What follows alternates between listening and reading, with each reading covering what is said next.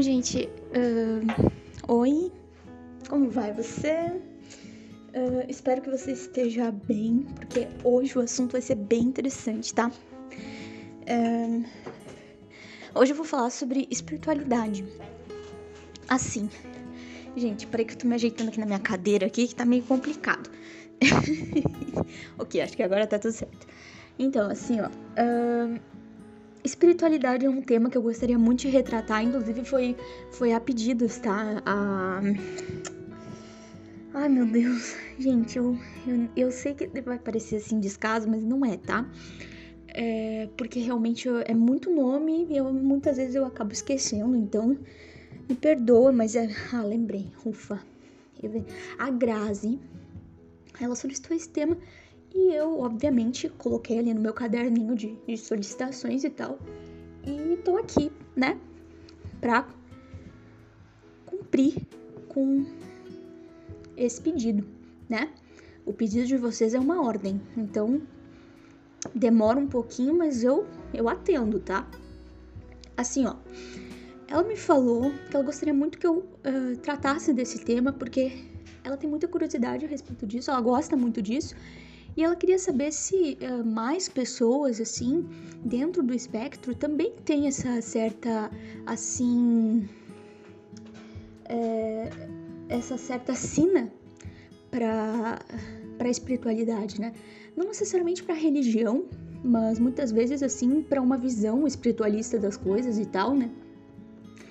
E assim, gente, é, existem, eu conheço, assim, muitos autistas que são religiosos, que seguem uma religião, né? Eu já fui uma dessas autistas, já segui religião, né?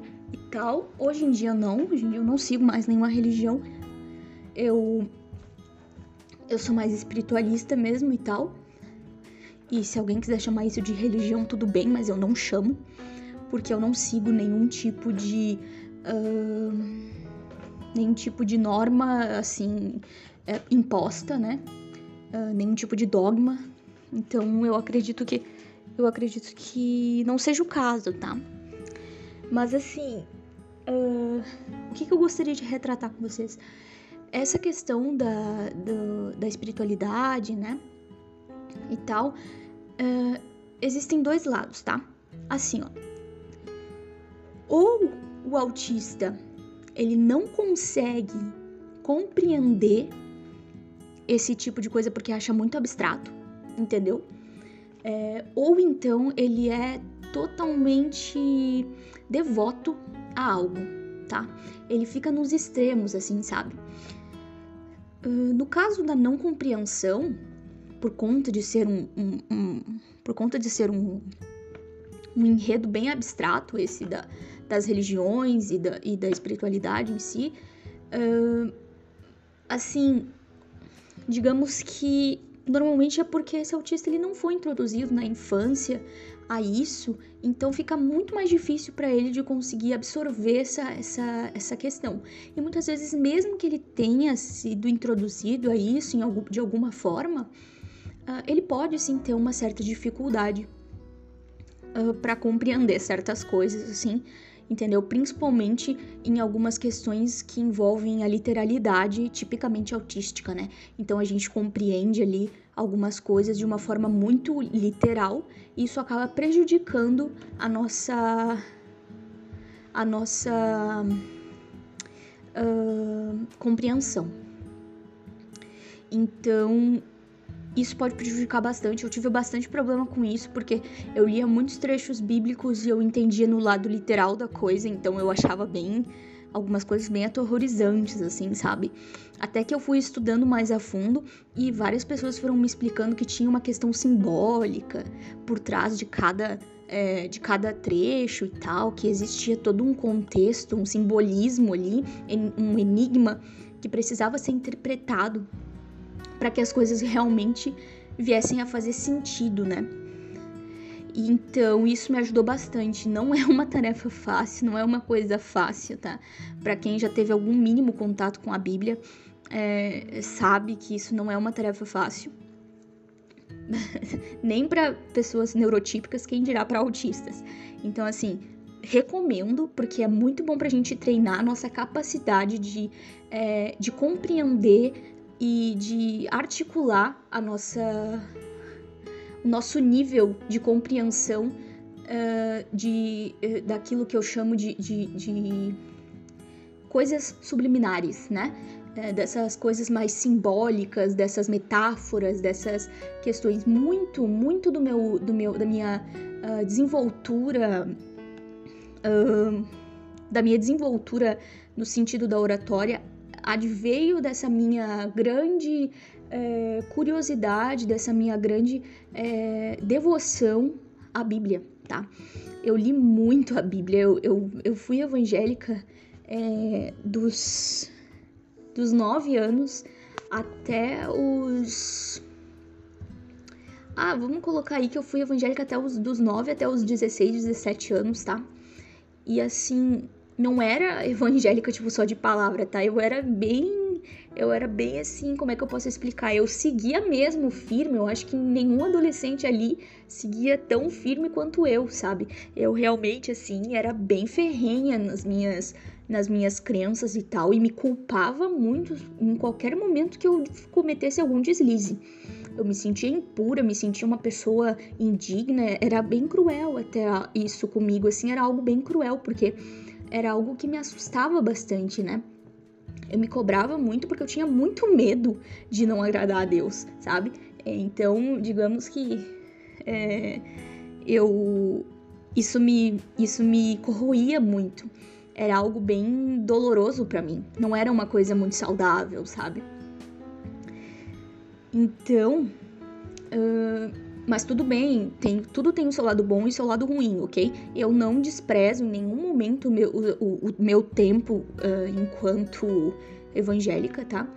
É, eu acho que foi um bom tempo, eu acho que me serviu de muita coisa porque me ajudou muito a compreender melhor essas questões metafóricas, né?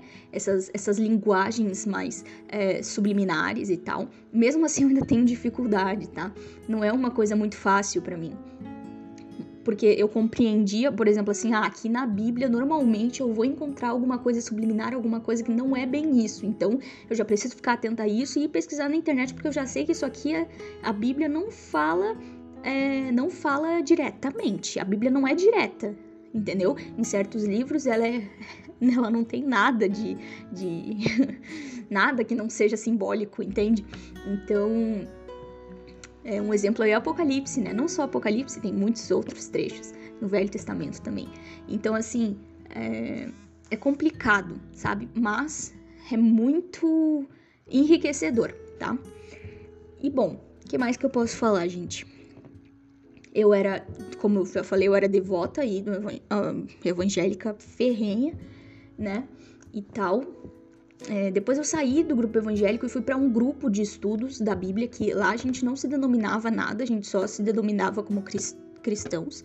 E ali a gente estudava a Bíblia, então eu passava os fins de semana sempre estudando a Bíblia, tipo, é, minha vida era ir, ir pro estudo bíblico, sabe? Durante a semana e, e durante o fim de semana, tipo, sexta, sábado, domingo era, era ir para era ir pra igreja, ir pro culto, ir pro estudo, sabe? Então era bem assim a minha vida, tá? Eu, eu gostava bastante tá, de estudar a Bíblia e tal, mas tudo bem. Aí uh, eu tive as minhas as minhas crises existenciais, tive os meus momentos e tal, e isso foi mudando, a minha forma de enxergar o mundo foi mudando e tal. E eu fui percebendo que eu já não cabia mais naquele contexto, né? Então eu tive que explorar outras outras crenças, outras filosofias de vida e tal, outras outras formas de enxergar o mundo e eu me permiti, eu me permiti fazer isso porque realmente eu fiquei um pouco é, desencantada com, com essa com essa com esse segmento aí, né? Hum, e eu decidi alçar outros voos né? Então, hoje em dia, eu gostaria até. Eu, eu fiz umas anotações aqui e tal.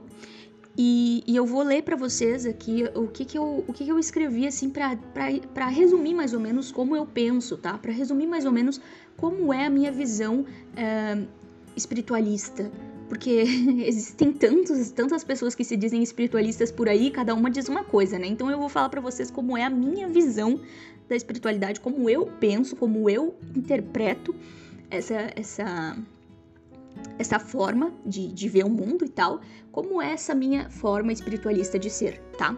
Deixa eu achar aqui para eu compartilhar com vocês. Meu Deus, vamos achar, vamos achar. Porque se a gente não achar, né, gente, não tem como continuar aqui o, a brincadeira, né? A brincadeira. Uh...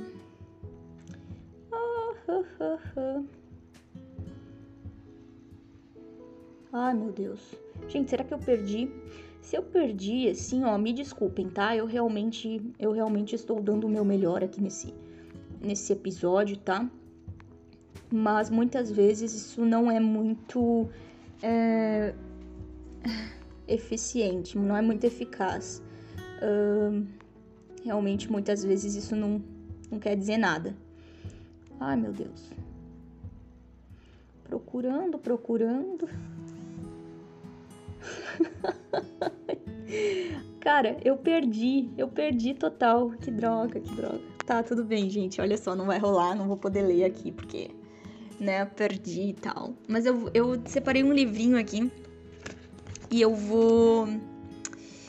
É, eu vou. Ai, meu Deus. Eu vou ler aqui uma, um textinho. Uh, um textinho que, me, que eu me identifico bastante, ó, e que demonstra um pouco, traduz um pouco da minha visão de mundo, tá? É de um livro chamado é do Carlos Bacelli, Bacelli uh, Os Três Passos do Autoconhecimento, tá? É, eu gostei bastante desse livrinho, é um livrinho bem pequenininho com mensagens curtas e eu acho bem legal às vezes abrir ele assim e dar uma lida porque ele te faz refletir, sabe? Eu gosto de coisas que me fazem refletir, então não necessariamente elas são é, muito complexas ou cheias de, né? Na verdade, quanto menos complexo, melhor, tá? Então, assim, vamos lá. Diante do espelho. Diante do espelho da consciência, o homem deve examinar sem subterfúgios, sem procurar justificar-se em seus equívocos. Analisar-se, no entanto, sem que se deprima e, consequentemente, se anule em sua capacidade de superação. Não subestimar-se, nem superestimar-se. Concentrar esforços em seus pontos falhos. Não desistir de recomeçar todos os dias. Sobretudo, conservar o seu bom humor e o seu otimismo diante da vida. O excessivo temor que o homem tem da morte o, o induz a excessivo apego às coisas imediatas e transitórias da existência humana. Se se sentir parte integrante da criação divina, reconhecerá que nada do que lhe suceda será capaz de lhe fazer cessar o direito de viver e de ser feliz. Sentirá, então, que tudo mais ainda lhe pertence, pela justa medida de seu desprendimento do que imagina possuir. Gente, isso é incrível, principalmente essa parte aqui, ó, em que fala que Uh, se se sentir parte integrante da criação divina, reconhecerá que nada do que lhe suceda será capaz de lhe fazer cessar o direito de viver e de ser feliz. Sabe, isso aqui me remete a uma coisa que uma vez eu eu ouvi num vídeo, se não me engano, de uma, de uma moça chamada Gisela, Gisela Valim, eu gosto muito dela. Um, que ela falou assim, acho que ela até foi algo que ela, que ela leu em Osho, tá? Um, que assim, nada do que te acontece é capaz de é capaz de te atingir na essência. Então tudo que acontece uh, entre aspas contigo no sentido do, da tua personagem nesse nesse nesse momento da tua existência não é capaz de te atingir verdadeiramente, entende? Ele só é capaz as coisas só são capazes de atingir aquilo que que tu não é. As coisas só são capazes de atingir aquilo que na verdade é, é superficial, aquilo que não faz parte de ti verdadeiramente e que na verdade é um uma forma do teu ego se expressar e do teu ego se proteger em relação aos traumas que o teu que o teu ser, que o teu eu, né, tem. Então, uh, quando tu se sente que quando tu sente que tu pode ser atingido por algo, saiba que na verdade não é, tu nunca vai ser atingido por nada que seja que seja parte da tua essência. A tua essência, a tua verdade, aquilo que tu verdadeiramente é, nunca vai ser atingido, mas o teu ego, ele tem medo de sumir. O teu ego, ele tem medo de de ser colocado, digamos assim, no limbo, sabe? Então tudo aquilo que, a, que ele pensa que vai desmoronar ele, que vai, tipo assim, é, isso aqui é meu, isso aqui sou eu, isso aqui sou eu, não tira de mim, meu Deus do céu. Essa identificação excessiva com certas coisas uh, são simplesmente os apegos do ego, né? Porque ele não quer se perder, ele não quer sucumbir, entende? E ele sabe que, que digamos assim, é, isso vai acontecer porque esse é o, esse é o propósito da existência, é, é lapidar as partes que, que, que, precisam ser lapidadas. E, e, normalmente essas partes, elas estão na tua personagem, né? Elas estão naquilo que te caracteriza nessa vida, né? Então, é, o desprendimento, né, ele é muito necessário. Quando a gente se desprende, a gente consegue, eh, a gente consegue fazer algo chamado integração. E a partir dessa integração, uh, digamos que o ego ele começa a perceber que ele não precisa ter medo de nada porque ele não vai simplesmente sumir, ele vai se integrar ao todo. E então aí vai a, a, a nossa é, a nossa, digamos que, elevação, né? Aí vai o momento em que a gente começa a se tornar tão elevado a ponto de se desprender na, da necessidade de, de ter um corpo, de ter um. de ser uno, né? De ser uma unidade. E a gente começa a, a se integrar ao todo, e aí a gente não precisa mais de uma experiência é, terrena, por exemplo. Mas claro que isso aí eu já tô falando assim de uma coisa bem, bem mais lá pra frente, tá? Por enquanto vamos só tratar da ideia de que o ser humano, ele, digamos, que vive essa, essa persona, né? Que é desenvolvida com base nas, com base nas, nas inseguranças e nas coisas que, nas coisas que ele tem a ver, né? é, com ele mesmo, tá? Não é com ninguém, que ele tem a ver com ele mesmo. E ele precisa retratar essas coisas. Então, é, essas, essa sensação de, de apego com, com o mundo e com as coisas que te cercam, elas advêm muito dessa, dessa, desse medo de se perder, desse medo de perder a própria identidade, sabe? Só que na verdade, é, tu não tá perdendo a tua identidade, tu tá lapidando a, o teu ser, tu tá lapidando a tua verdade, tu tá lapidando aquilo que tu verdadeiramente é, sabe? Uh, então, assim, tudo que desmorona na nossa vida, na verdade, é aquilo que não é, entende? Então a gente não precisa ter medo de, de, de ser atingido, porque a gente não vai ser atingido, sabe? A gente mesmo não vai ser atingido. Eu vou até ler um outro aqui, bem legal, que eu achei aqui. Templo da Alma. O homem interessado em se conhecer não menospreza a bênção do corpo, templo da alma. Todavia, nele não se fixa e com ele não se confunde. Permanece convicto de que o corpo nada mais é do que o frasco que lhe contém a essência. Alimenta-se de maneira saudável, não comete excessos de qualquer natureza. Preserva-lhe a integridade em sua relativa dependência dele, como instrumento de acesso ao educandário terrestre. Não lhe dedica mais atenção à forma que é o conteúdo. Não se lhe rende aos apelos e nem tampouco a conspurca com os seus desejos. Evita transformá-lo em objeto de prazer. Mas, a pretexto de se sublimar, não se autoflagela, culpando a carne pelas fragilidades do espírito. Gente, isso aqui fecha muito bem com o que eu tava falando, né? Meu Deus, parece coisa assim, bem. é sério, eu juro que eu não tava olhando para isso aqui. Eu, eu abri aqui, achei legal, mas, tipo, eu não tava olhando para isso aqui antes. Eu, eu só via o título aqui, tipo, opa, Templo da Alma, acho que é legal. E é justamente esse negócio que eu tava falando para vocês, ó. O corpo, ele não, ele não, ele não tem nada a ver com, com quem tu verdadeiramente é. Então, aquilo que atinge o teu corpo não te atinge. E aquilo que atinge a, a, as tuas é, aquelas tuas, aqueles teus apegos também não tá te atingindo, tá atingindo é, o teu ego, tá atingindo as tuas fragilidades, aquilo que precisa ser reformado dentro de ti, né? E essa questão de autoflagelo é muito bacana também, porque muitas vezes eu, eu critico muito essa questão, assim, dentro do, do, do cristianismo, né?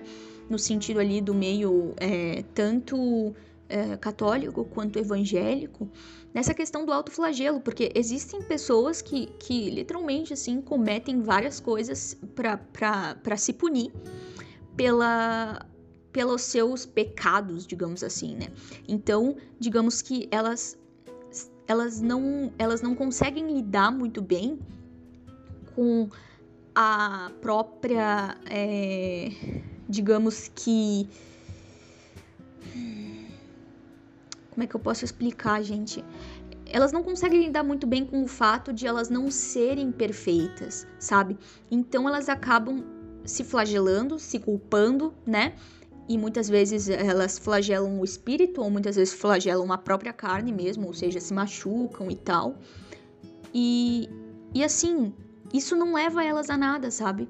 A culpa é algo que destrói o ser humano. E eu vivi com muita culpa na época que eu era evangélica.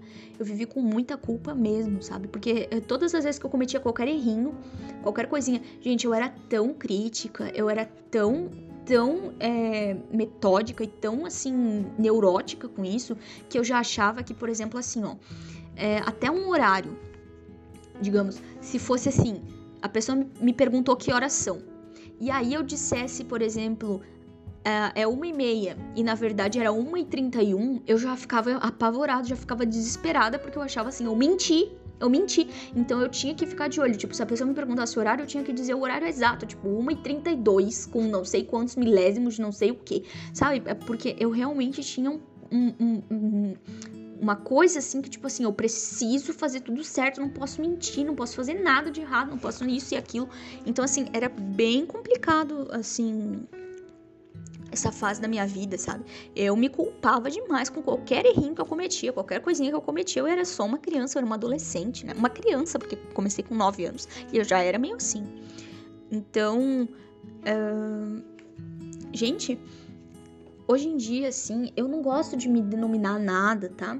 É, eu, eu gosto muito de filosofia é, atemporal, tá? Eu gosto muito, muito mesmo de filosofia atemporal. Curto muito a Lúcia Helena Galvão. Ela é uma grande mestra para mim. Nossa, uma, uma pessoa, uma mulher incrível, assim. A oratória dela é impecável, realmente. Eu, eu acho a oratória dela implacável. Não tem ninguém que tenha uma oratória tão boa quanto Lúcia Helena Galvão. Sério. Um dia quero chegar ao menos nos pés dela, tá? Então, eu gosto muito de, das palestras dela, gosto muito do, da, da visão do Caibalion, gosto muito de Corpus Hermeticum, gosto muito dos, dos filósofos no geral, assim, os, os atemporais, né, e tal. Então, é meio que aí que eu sigo a minha vida, assim, que eu sigo as minhas. que eu, que eu me direciono. Eu me direciono é, para a filosofia atemporal, é, para conceitos um pouco mais universalistas e tal. Também gosto muito das questões assim uh, que envolvem, uh, por exemplo, o espiritismo, eu, eu gosto bastante também, acho que me, me, atrai certos discursos, certas coisas que eles falam, acho que faz muito sentido. Eu sou uma pessoa muito também é, esotérica e eu gosto muito, muito, muito de, de, de falar de extraterrestres. Então, assim, é, acredito piamente em extraterrestres, tá? Sou, sou fã de ET. então, assim, sou muito fã mesmo, inclusive um ótimo exemplo aí que eu posso dar para vocês, assim, é, é, Mônica de Medeiros, amo Mônica de Medeiros, tá? E, e para quem não sabe, ela, ela é, ela é do, da Casa do Consulador, né, lá de São Paulo, maravilhosa, amo ela e tal. E ela, nossa, uma pessoa incrível, pelo menos pelo que eu vejo, assim, né, pelo que eu consigo notar, pelas coisas que ela compartilha, eu acho ela uma pessoa sensacional, tá? E as palestras que ela dá são maravilhosas, assim como também a Margarete Aquila dá palestras maravilhosas. Então eu sigo nesse, nesse, nesse ramo aí. Adoro coisas assim mais ecumênicas, sabe? Então sou meio assim, dessa coisa de reforma íntima, de reformar o teu interior, de se aprimorar, de, de crescer, entendeu? Enquanto ser humano, né? E não só crescer o teu intelecto, mas crescer a tua alma, crescer tu, os teus princípios, crescer as tuas bases morais, as tuas bases éticas, né? Então, principalmente ética, tá? Porque moral muitas vezes é relativa, mas a ética não é relativa, entendeu? Então eu gosto muito dessa ideia de, de focar bastante na questão, nas questões éticas, tá? E é isso, gente. Acho que é isso que eu tenho para falar, assim. É, qualquer coisa, é, se vocês quiserem, eu posso gravar um outro episódio falando a respeito de, de, de questões mais específicas, né? E tal. Mas eu acho que, que assim, é, em questão de se. Eu acho, eu acho assim, é óbvio que tudo é depende, sabe? Ah, e autistas fazem isso, autistas fazem aquilo. Gente, a gente, a gente não é robô. Cada um tem o seu jeito, cada um tem o seu segmento, entendeu? Nada a ver. É, conheço autista que é ateu, conheço autista que não é, conheço autista que é cristão fervoroso, evangélico fervoroso, é, que é, sei lá, católico fervoroso, sério? Então, assim, não tem muito essa coisa aí é muito pessoal, né? E, e então é, eu sempre fui criada assim, acreditando, e eu me lembro que desde criança eu sempre tinha uma, uma pergunta na minha cabeça, eu me lembro até hoje, desde criancinha pequena eu lembro disso. Eu lembro que eu ficava perguntando assim: qual é a minha missão? Qual é a minha missão de vida? Eu, eu juro pra vocês, ficava me perguntando isso: qual é a minha missão de vida? Eu tenho que ter uma missão na vida. Qual é será a minha missão na vida, sabe? Então, é, e muito isso se deveu, me lembrei agora, a uma frase que, que uma vez, quando a minha, minha primeiro, meu primeiro bichinho de estimação morreu, que foi minha tartaruguinha Serelepe, meu amor da minha vida. Serelepe, ai que saudade. E ela faleceu, né, e tal. E aí eu me lembro que a minha mãe falou, eu chorei durante uma semana, gente. Chorei de, de, de berrar, assim, ó, durante uma semana. Por quê? Por quê que a Serelepe foi embora? Eu não vou conseguir viver sem ela. Eu chorava e berrava deitada, abraçada com a minha mãe. E a minha mãe, calma, minha filha, tá tudo bem, não sei o quê. Ela tá bem. Aí ela falava, ela já cumpriu a missão dela. Aí eu falava, tipo assim, ah, mas mas ela foi tão cedo, eu, qual será a minha missão? Aí eu já fiquei encucada querendo saber qual era a minha, né? Se até uma tartaruga tem uma missão, então eu também tinha que ter uma missão. Olha a minha cabeça. até que fazia sentido, né? Vamos, vamos, vamos ser aqui é, coerentes e vamos dizer que faz sentido, sim, essa, essa perguntinha aí da minha parte. Mas é isso aí, gente. Eu acho que é, por isso é, é importante a gente a gente, assim, respeitar sempre, óbvio, as crenças de cada um e tal, e a gente não generalizar, sabe? Porque muita gente pode dizer, ah, não, autista não é capaz de acreditar em nada, porque autista é, é literal e autista é muito, é, assim, preto no branco, coisas nesse sentido, sabe? E não, não é bem assim, tá? Não é bem assim, não é, não é por aí que as coisas funcionam e tal. Então, é isso, eu, eu acho que é isso que eu tenho para dizer, não tem mais nada que eu queira falar. E até um próximo episódio tal. E eu agradeço muito pela sugestão do tema que a, que a Grazi fez. Muito obrigada, Grazi. Foi muito bacana falar sobre isso e tal. Sempre que quiser sugerir alguma coisa, por favor, fica à vontade. Eu adoro falar sobre os assuntos que vocês sugerem, tá? É... Então é isso aí, pessoal. Obrigada e até um próximo episódio com Victoria Elsner. Com Victoria Elsner, né? Uma garota muito espiritualista, muito espiritualizada, uma garotinha muito, muito bacana, né? De Deus. Tchau.